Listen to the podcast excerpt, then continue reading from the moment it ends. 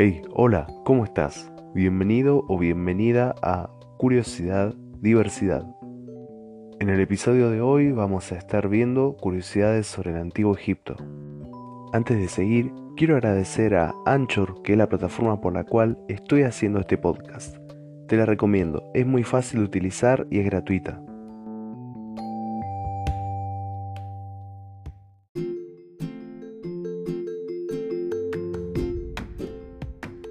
Los egipcios fueron los primeros en tener animales de mascotas. Los preferidos eran los gatos, ya que eran asociados con la deidad Bastet, pero también eran muy elegidos los perros y los monos.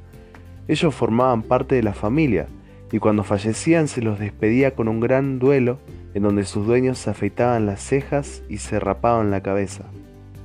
El uso de las prótesis ya era utilizado por los egipcios en el siglo XV a.C., se descubrieron en excavaciones varias prótesis de dedos o brazos de madera.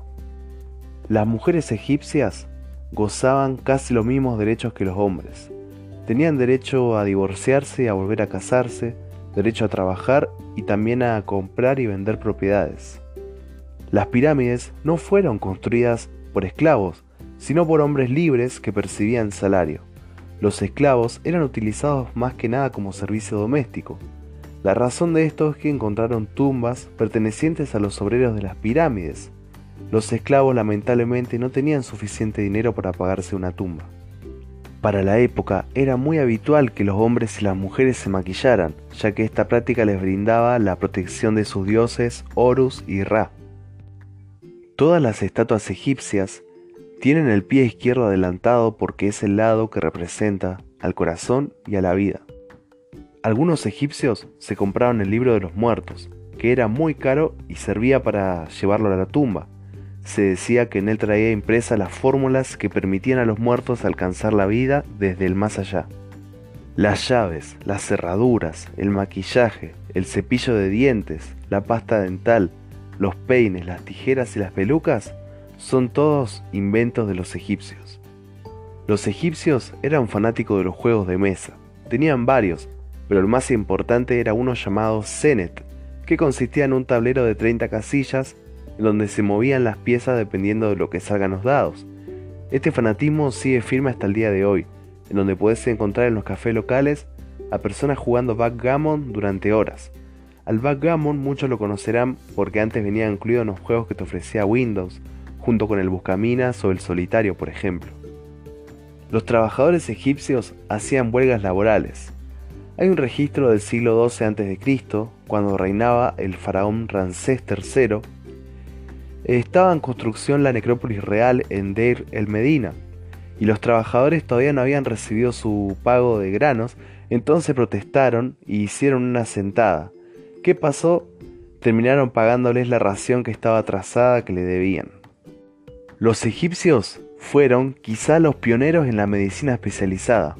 Heródoto, un historiador y viajero griego, escribió por primera vez en el 450 a.C. que cada médico era un sanador de una enfermedad. Algunos sanaban dientes, otros sanaban los ojos y otros el estómago. Los dentistas eran, por ejemplo, conocidos como doctores del diente.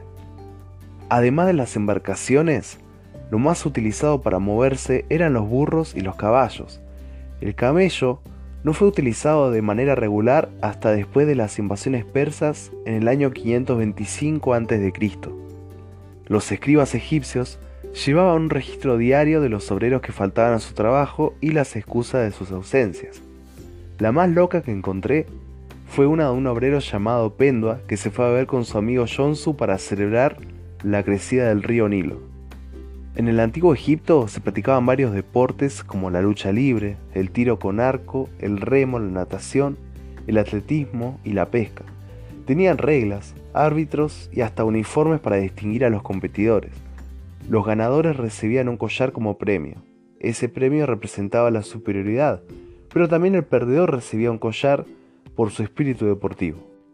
La primera aparición de la policía fue en el antiguo Egipto, estaba compuesta por los guerreros más fieles y también por los mercenarios extranjeros.